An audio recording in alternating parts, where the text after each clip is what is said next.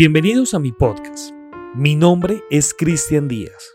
Un saludo grande desde Colombia y muchas gracias por dedicar unos minutos de su tiempo para escuchar esto. También quiero dar la bienvenida a este tercer capítulo de nuestro especial paranormal de asesinos en serie. El día de hoy tenemos el puesto número 4 y estamos hablando de El Estrangulador Mayor. Este ser, este asesino, este monstruo, tiene un número de víctimas reconocidas, pero el número de posibles víctimas realmente es, es, escandaloso. Me da como hasta risa nerviosa porque realmente uno se pone a pensar y las posibles víctimas que estuvieron a manos de este hombre son demasiadas. Víctimas reconocidas, 125. Y escuchen muy bien, posibles víctimas, 931 personas. Bueno, no siendo más, por favor ajustase los audífonos y sea bienvenido al caso de El Estrangulador Mayor. En este caso estamos hablando de Tug Beram. Nacido en 1765 en la India y muerto en 1840, paradójicamente por ahorcamiento, Beram fue el líder del culto Tuji, que consistía en ser una red de fraternidades secretas que operaron en ese país desde la Edad Media hasta la década de 1830 y que se consideró como la primera mafia del mundo. Los Tux formaban grupos de entre 10 y 200 hombres para recorrer toda la nación y asesinar a sus víctimas, de las que simplemente buscaban dinero y fortuna. Los asesinatos lo hacían mediante el pañuelo amarillo llamado ramal, que llegó a ser muy característico como seña de identidad de estas bandas adoradoras de Kali, la diosa hindú, también conocido como Kalika, asociada con la energía eterna. Beram fue el gran líder de este grupo y quedó marcado por ser el más sanguinario de todos los que tuvo esta banda. James Patton oficial de la compañía británica en las Indias Orientales, cuando trabajaba para el Departamento contra los Ladrones y Asesinatos, Departamento de Tux y Dacoitis, informó en un pequeño manuscrito que realizó hablando sobre los Tugi alrededor de 1830 que eran personas con una enorme capacidad para matar, y hacía una mención a Beram. En este sentido, aseguraba que este asesino serial había sido un líder implacable para los Tux y había confesado haber estado presente en 931 asesinatos. Asimismo, fueron ordenados por él cada uno de estos crímenes, aunque confesó que no en todos él había participado como autor.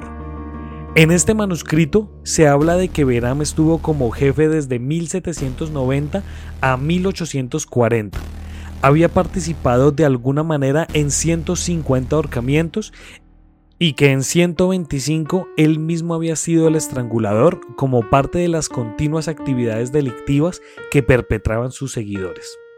Estos grupos mafiosos cometían asesinatos casi impunes, porque eran unos auténticos magos del escondite, por lo que las autoridades policiales, sobre todo las inglesas, estaban alertados y los buscaban a sol y sombra, porque les podrían generar muchos problemas en el aspecto de los negocios con otros países, ya que los Tux tenían predilección por matar extranjeros y comerciantes de la ruta de la seda. Por lo tanto, los británicos mandaron al teniente Sir William Harris Lehman, que se centró en desarticular a estas bandas por todo el país. En 1835 atrapó a Suid Amir Ali, que le sirvió para encontrar el apoyo del rey cuando mostró la fosa de 100 cadáveres, todos asesinados por los Tux. Sliman logró la aprobación de las autoridades y se convirtió así en el comisionario de la Compañía Británica en las Indias Orientales. Por lo tanto, consiguió encarcelar y condenar a la horca a más de 1.400 Tuk, demostrando sus atrocidades. Sin embargo, el gran operativo que logró contra esta secta de estranguladores fue al detener a Beram, fin que obtuvo gracias a informantes que situaron a este líder en muchos crímenes. El jefe de estas sectas fue ubicado en una prisión creada para los Tugs en Jabalpur, donde confesó al menos 931 asesinatos por estrangulación, en los que había participado junto a sus Tugs.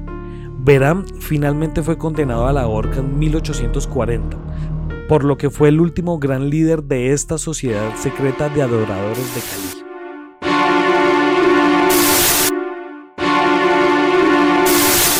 Bueno, este caso creo que por la cantidad de, asesinatos sí, sí merecía estar en este top. Igual, recordemos que estamos es hablando de los mayores asesinatos, o sea, de la mayor cantidad de personas. Siento que en esta época de 1700, 1800 tal vez era un poco más fácil, entre comillas, ser un asesino así, porque primero que todo estabas respaldado, como se dice en este caso, de muchas más personas y segundo porque dejar pistas para que la gente busque y todo el asunto es más complicado y es más difícil. Sin embargo, creo que las atrocidades cometidas por estas personas no, no tienen nombre. O sea, es que estamos hablando de que solamente este hombre, bueno, con un grupito más, asesinaron casi a, casi a mil personas.